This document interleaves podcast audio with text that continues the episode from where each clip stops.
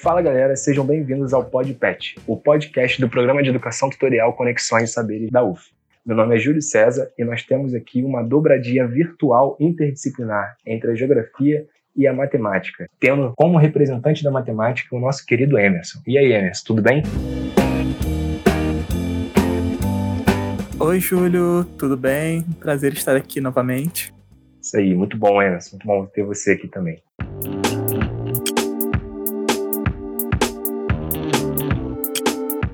Hoje nós vamos discutir, nosso tema de discussão é a história da educação de jovens e adultos. Nós temos como fonte de inspiração o texto A Trajetória Histórica da Educação de Jovens e Adultos Trabalhadores, da Jaqueline Ventura, é um capítulo da dissertação de mestrado dela que nós vamos deixar disponível na nossa plataforma, onde você estiver, no YouTube, no link aí na descrição. Caso você queira se aprofundar mais sobre o assunto, você pode clicar para ler por completo. Bom, e para iniciar a nossa discussão, eu queria ler o trecho de um documentário. Vamos lá. Muitas das vezes, o aluno vem para a sala de aula para sair da violência doméstica. Tem filho que não quer que a mãe venha para a escola. Isso é uma violência porque está reprimindo também. O aluno, para entrar em um aprendizado melhor, ele tem que aprender a se gostar. Esse é um trecho de um documentário que nós vamos indicar no final desse episódio, então acompanhe a gente até lá.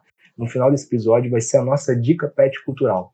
Então fica com a gente aí que no final a gente vai falar o nome desse documentário.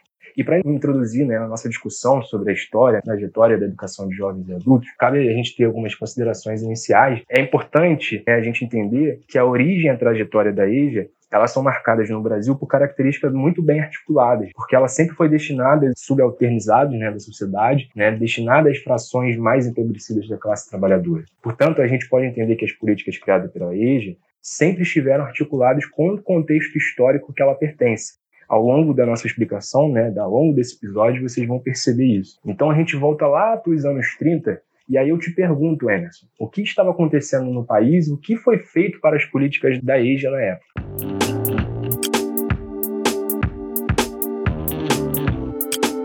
Então, Júlio, por volta desses anos de 1930 e poucos, 1940, a gente estava sob o Estado Novo. Houve, houve uma espécie de demanda pela educação da classe trabalhadora, mas era uma demanda educacional bem limitada, sabe? E tinha meio que um intuito de oferecer só uma mínima qualificação para o mercado de trabalho, sabe? Após esse contexto do Estado Novo, agora sobre um contexto de Guerra Fria, houve um certo estímulo da, da Unesco, a Organização das Nações Unidas para a Educação e a Ciência, de criação de campanhas de alfabetização de adultos em vários países periféricos e semiperiféricos. Com isso, para a classe trabalhadora aqui no Brasil, que não, não foi inserida no modelo educacional da época, restou somente campanhas de alfabetização e com isso, para a classe trabalhadora não inserida no modelo educacional da época, restaram somente campanhas de alfabetização, como a campanha nacional de educação de adolescentes e adultos e a campanha nacional de educação rural. Essas campanhas de alfabetização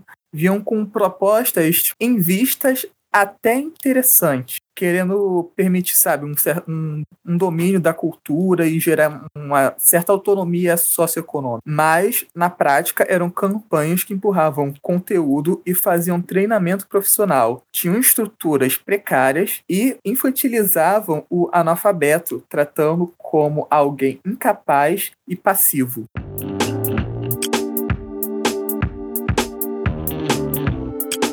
Então é importante a gente lembrar, né, Emerson, porque no Estado Novo, né, que é o período da era Vargas, nós vamos ter um período marcado pelo desenvolvimento do país, é um desenvolvimento da indústria do país. É a primeira leva, né, que depois vai vir com o JK nos anos 50 e 60, que é levar para centralizar o país, né, a partir de Brasília, e aquilo que a gente conhece, e, e depois também vamos período da, da ditadura civil-militar, essa questão desenvolvimentista, depois nos anos 90, conforme a gente vai ver, e isso tudo vai influenciar nas políticas da educação, né? Como o Emerson disse, a visão daquele, período do Estado Novo era desenvolvimentista. A gente pula lá para os anos 60, né, que nós vamos ter uma intensificação do debate político e com isso o tema EJA ele se acentua com a politização para diferentes grupos no país. Com isso, os setores progressistas da igreja que estavam aglutinados em torno de, do grupo Juventude Operária Católica e da Juventude Universitária Católica, teve protagonismo na construção da EJA devido à sua experiência com a educação radiofônica no Nordeste do país. Exa exatamente, esse radiofônica é educação através do rádio. E o governo federal passou a patrociná-lo, é, oferecendo recursos para a criação de uma educação de base, veiculada por meio das emissoras católicas da época, em convênios com o MEC e outras instituições federais, tanto no norte, no, no nordeste e no centro-oeste do país. E aí, logo depois, né, nos anos, no, já no, no, ano de 1961, em meio às grandes manifestações populares, lembrando que a gente já estava, na época, estava é, 1961, não sabia que em 1964 viria a ditadura, mas hoje a gente já entende como o que aconteceu, a gente olha para a história, né, e é, em 1961 é, são três anos antes da, de 64, né, em meio àquelas grandes manifestações populares, né, iniciou-se a campanha que se chamava De Pé no Chão Também Se Aprende a Ler, que era desenvolvida pela Secretaria de Educação de Natal no, no, estado do Rio Grande do Norte. E essa campanha, ela tinha como objetivo a extensão das oportunidades educacionais para a população daquela região. Só que devido às, dificuldades financeiras e institucionais para a implementação de um programa daquela proporção, né, é, impulsionar a construção de acampamentos escolares abertos, nos quais se alfabetizava crianças e adultos das classes populares. E aí surgindo também bibliotecas, centros de formação de professores, círculos de leitura, praças de cultura e esporte. E é importante destacar também que a União Nacional dos Estudantes, né, que é a UNE, ela entendeu, né, que ela viu na EJA um espaço de ação da, da luta popular. E aqui entra também a contribuição do Paulo Freire e sua equipe no serviço de extensão da cultura da então Universidade do Recife. E aí, falando em Paulo Freire, fiquem atentos nas nossas páginas, né, que estamos no, no Instagram, petinter.uf e no YouTube por uma outra escola. Logo em breve nós temos um episódio falando só do Paulo Freire, só do menino Paulo Freire. E eu falo menino Paulo Freire porque é muito interessante. Eu estava vendo algumas coisas do Paulo Freire e vi algumas fotos dele quando menino. E aí eu, eu achei estranho. Eu falei, não, isso aqui não, não, pode ser Paulo Freire, porque eu só lembrava do Paulo Freire, remeti o Paulo Freire, né, com o barbão, aquele cabelinho grisalho, velhinho. Só que, tipo, para o Paulo Freire ser aquele Paulo Freire, ele precisou ser um menino. Só, só isso falta. Mas voltando à EJA, com essa questão do, do Paulo Freire na Universidade do, do Recife, né, é, ganhando expressão com sua experiência de alfabetização de adultos que se diferenciavam das demais, né? pois tinham como objetivo afirmar a necessidade de buscar os conteúdos da educação do povo nas condições reais de existência do homem comum, ao contrário das práticas tradicionais da alfabetização, que eram voltadas mais para um aprendizado instrumental. O grupo, que era representado pelo Paulo Freire, ele mudou o foco totalmente para o sentido da aprendizagem na vida das pessoas. E esse movimento foi um marco porque revolucionou os processos de alfabetização e educação popular. E aí é muito interessante, porque eu vejo assim os, os documentários, as apresentações né, das pessoas, né, o nosso próprio estudo de educação né, dentro do PET, a gente tem muito o Paulo Freire presente, né? E aí parece que para mim assim ah, é comum, né? É, tipo é, ir para algum espaço de educação e, e, e desenvolver o que o Paulo Freire fez né? Mas para a época era uma questão muito, muito diferente, né? de vincular aquilo, a vida do aluno à educação. Então, para a época, né, o Paulo Freire é, meio que revolucionou essa metodologia. Né? E aí, com a ação da conjuntura de 61 a 64, né, conforme eu já falei, algumas coisas mudaram. Todas as manifestações de reformas foram abolidas e colocadas na, na clandestinidade. E aí, de maneira geral, a partir desse período predominou a preocupação com a educação como propulsora do progresso técnico. Né? Lembra como que a gente falou sobre esses períodos na história, né, com a preocupação do desenvolvimento, né, com o Brasil se desenvolvendo, ou como as políticas como, queriam promover o progresso técnico. Então, aqui está um exemplo.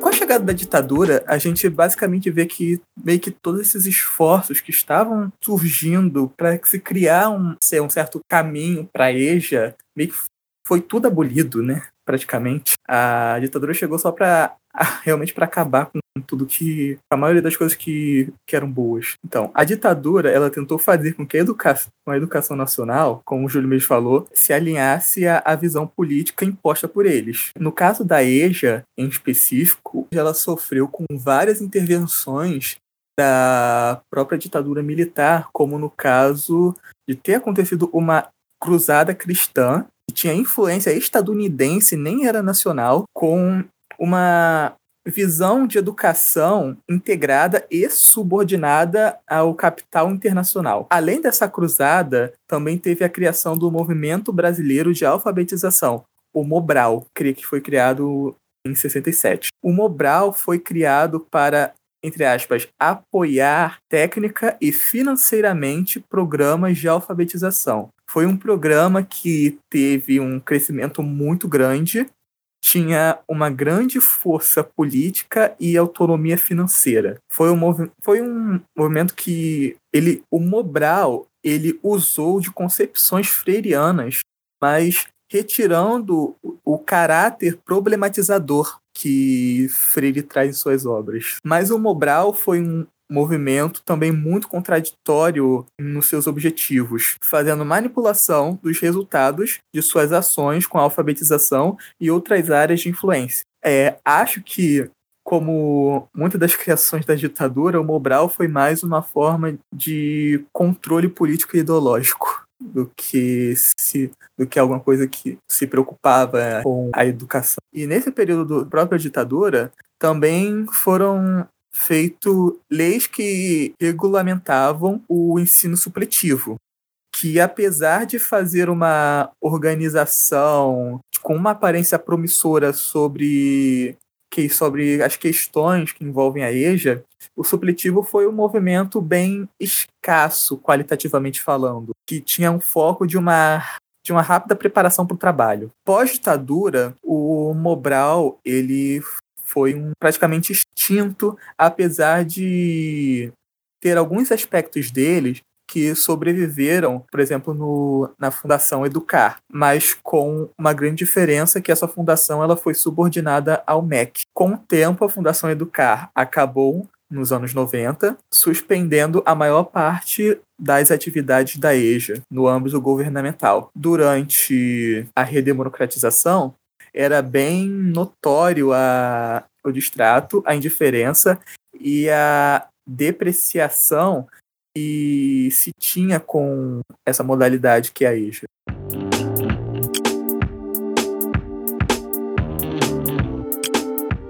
Ótimo, Emerson. E aí, a gente dá um salto para os anos 80 e vamos comentar também sobre os anos 90, né, que nós temos nesse período de 20 anos idas e vindas na história da EJA. Nós tivemos um período é, de conquista com a Constituição de 88, conforme eu já vou falar, né, mas também alguns cortes no orçamento na, no período de Collor, né, e depois tentativas com o Itamar de voltar ao que era antes. E aí, nesse contexto histórico da época, né, de, nos anos 80, nós temos a superação do regime civil-militar, a fundação das centrais sindicais, a promulgação da, da, da, Constituição de 88, né, que é a nossa Constituição Cidadã, e a realização da primeira eleição direta para a presidência da República desde o fim da ditadura. E aí, no campo da educação, nós temos duas perspectivas de inspiração crítica. A primeira é, conforme a gente já falou, a abordagem freiriana que ainda influenciava a educação, o campo da educação na época, que passou a ser incorporada a temática de alfabetização de adultos e a partir da contribuição da pedagogia libertadora,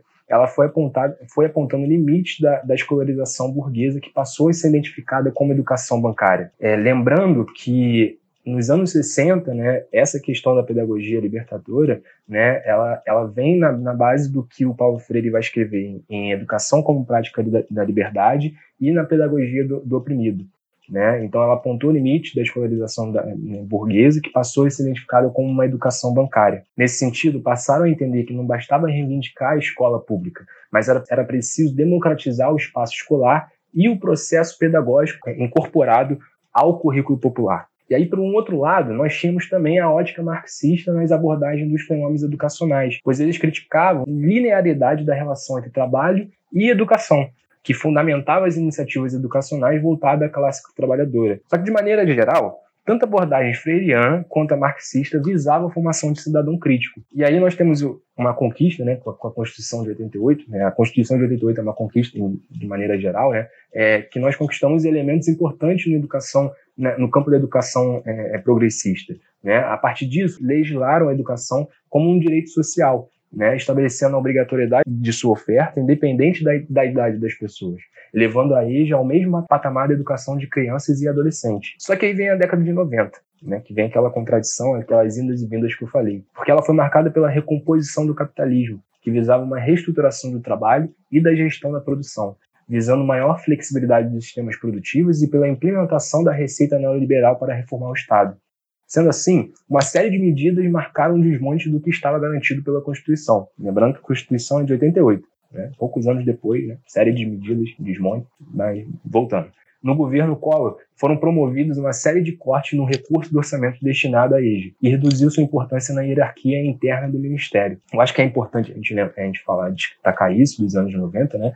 E a gente vai ver agora né, que no, no governo do Itamar houve uma tentativa de erradicar o analfabetismo, mas devido às medidas tomadas no governo do Collor, foi impossibilitado por causa dos cortes do orçamento. O como marcos né, de uma época pode é, ter resultados no futuro, né? Seja positivo ou negativo. Eu acho que para o nosso campo aqui de, de, estudo, eu acho que nesse sentido foi negativo. E vai além disso, né? A partir da emenda constitucional, que é número 14 de 96, ela alterou um inciso, primeiro, né, do artigo 208 da Constituição, que ela dilu, diluiu o Estado em ofertar a EJA, né, a educação de jovens e adultos. Antes, o artigo ele estipulava o quê? Abre aspas, né? o ensino fundamental obrigatório e gratuito, inclusive para, para aqueles que não tiveram acesso à idade própria. Fecha aspas. A partir da emenda, né, com, a, a, a com, com a emenda constitucional de 96, manteve-se a gratuidade, mas suprimiu a oferta pelo poder público. Né? Então, aquela velha ideia né, de diminuir é, os gastos né, do, do, do, poder público. E aí nós temos também a, a, a Lei de Diretrizes e Bases, também no, no ano de 96, né, porque ela, garanti, ela garantiu um retrocesso também em relação à Constituição de 88, pois ela passou a se referir à, à educação de jovens adultos como ensino supletivo. Né, ela garantiu a EJA como ensino supletivo.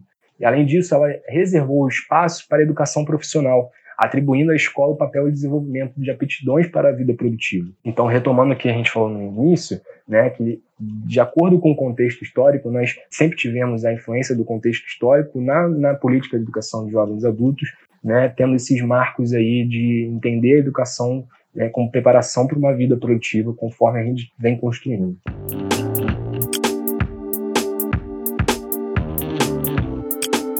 E aí, Emerson, a gente pode entender que a partir dos anos 90 nós tivemos uma contribuição né, do pensamento neoliberal na construção do contexto histórico, né? Esse contexto neoliberal ele teve uma grande influência na educação brasileira e meio que surgindo uma entre aspas nova pedagogia que meio que impôs uma visão muito individualista, competitiva e meritocrática na educação. Com a chegada do governo Lula, houve ações voltadas para a EJA. Algumas permitiram um fortalecimento da EJA na estrutura educacional, mas outras foram ações bem pontuais, sem continuidade, muitas até tendo embates entre si e com a escola pública. Mesmo com essas ações, não houve uma superação do desmantelamento que a EJA sofreu nas últimas décadas. Mas, como, como nem tudo é coisa ruim,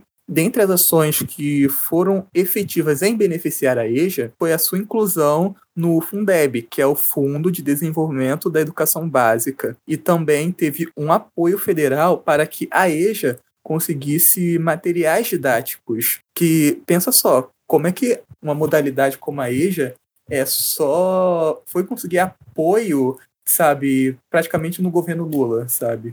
Ela não teve uma nenhuma atenção mesmo que mínima nas outras décadas. Ainda assim, as políticas para EJAs priorizou programas menores com o intuito de elevar a escolaridade e ou focando na educação profissional. No caso, foram programas como o Programa Brasil Alfabetizado, o Projovem Integrado e o ProEja, e esses programas, eles ainda meio que perpetuam tipos de, diferenciados de educar, sabe?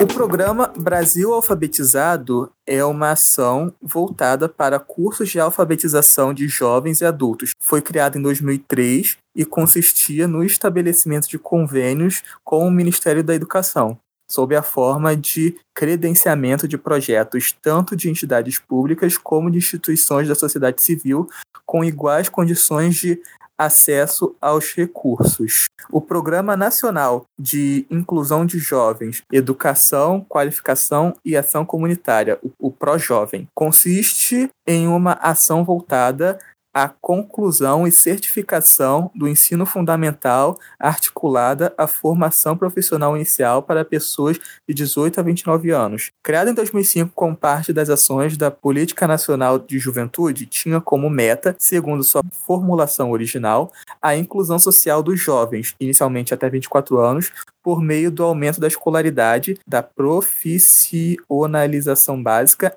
e da ação comunitária. Esta é compreendida como a participação dos alunos em ações que promovam a melhoria da comunidade onde vivem. E o Programa Nacional de Integração da Educação Profissional com a Educação Básica na modalidade de Educação de Jovens e Adultos, PROEJA, constitui-se em cursos de elevação da escolaridade nas etapas de ensino fundamental e médio integrado com a educação profissional, nos níveis de formação inicial e continuada ou de nível médio, na modalidade de EJA. Esses programas eles propagavam uma visão certificatória da EJA e não conseguiram gerar aprendizagens significativas. Tinham limitados números de vagas, não atendiam às demandas, às demandas da classe trabalhadora e eram ineficazes em fomentar o interesse daqueles jovens que acabaram se evadindo do ensino em retornar a estudar. Mas os programas, não, eles não realmente não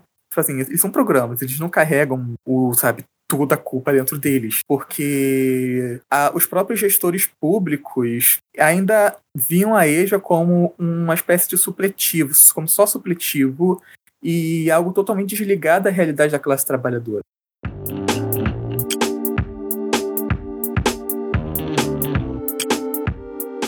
Sendo assim, Emerson, a gente pode ver que é perceptível né, que na trajetória histórica a EJA sempre foi tratada pelo Estado como uma educação de segunda classe, né? Que nunca segurou o acesso e a permanência na escola, nem as condições de acesso ao conhecimento científico e tecnológico. E aí eu, eu abro para você falar o que, que é para você a EJA, o que você entende de educação de jovens e adultos. Como vimos, a EJA foi, ela foi minimizada a meio que ser reconhecida como um curso supletivo que entregam uma certificação rápida aos participantes. A EJA sofreu com seu desmantelamento histórico, se criaram mil e um programas com diferentes perspectivas e abordagens, mas nada que firmasse a EJA. Mas afinal, o que é a EJA? E para, e para que sua existência? É, tipo, quem vos fala é, um, é alguém que fez um semestre da disciplina de EJA na faculdade. Então, tipo assim, a EJA, eu vejo, ela é uma modalidade que garante o direito dos trabalhadores que foram excluídos do processo regular de ensino a terem acesso à educação, a ter a garantia desse direito à educação. Como futuros professores e profissionais de educação, eu acho que é, é um dever nosso manter essa modalidade de ensino existindo e crescendo, sabe? Pois a escola, eu acho, ela vai muito além. Muitos adultos e jovens têm que ter esse acesso ao, a esse direito fundamental. Então é isso, gente. Vamos para as considerações finais. É, nos atentamos a falar um pouco da trajetória histórica da educação de jovens adultos nesse episódio. Se você gostou desse episódio aqui, né, sabendo, aprendendo a respeito da história né, da, da EJA, e quer que a gente traga alguém para falar mais sobre o assunto, alguém que esteja vivendo a EJA, deixa aí nos comentários tá? E aí, se vocês quiserem que a gente fale sobre algum assunto, tá? Se vocês gostaram, deixa aí nos comentários também, dê é, sugestões do que a gente pode melhorar, que nós vamos estar aí estudando e aprendendo para trazer melhores episódios para vocês, tá bom? E não podemos deixar de esquecer a nossa dica pet cultural. A nossa dica pet cultural é o documentário Histórias de um Brasil Alfabetizado. Foi o trechinho que eu li lá no começo, né, do nosso episódio. Esse documentário é muito interessante e vai ajudar vocês a, a, entender um pouco mais sobre a educação de jovens adultos e a importância dela, porque nesse documentário eles buscaram experiências da EJA nas cinco regiões do país, trouxeram através da, da experiência das pessoas que passaram pela e, da EJA, né, tanto alunos como professores, né, a contribuição deles e como a EJA mudou a vida dessas pessoas. Assistam esse documentário, se vocês gostarem, deixem nos comentários também, tá? E é isso.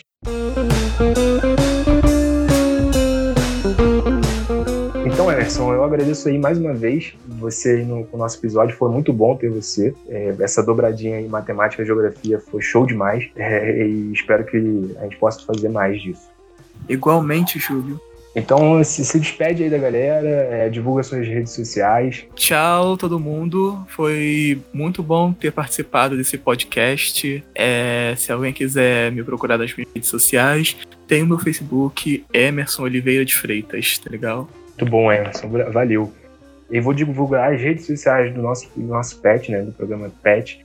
E no Instagram estamos com petinter.uf e no nosso Facebook estamos como Café com Pet. E no YouTube estamos no canal Por Uma Outra Escola. Formar e Pet por uma outra escola. Bom, é isso, gente. Muito, muito obrigado por ter acompanhado a gente. Um grande beijo. Tchau, tchau.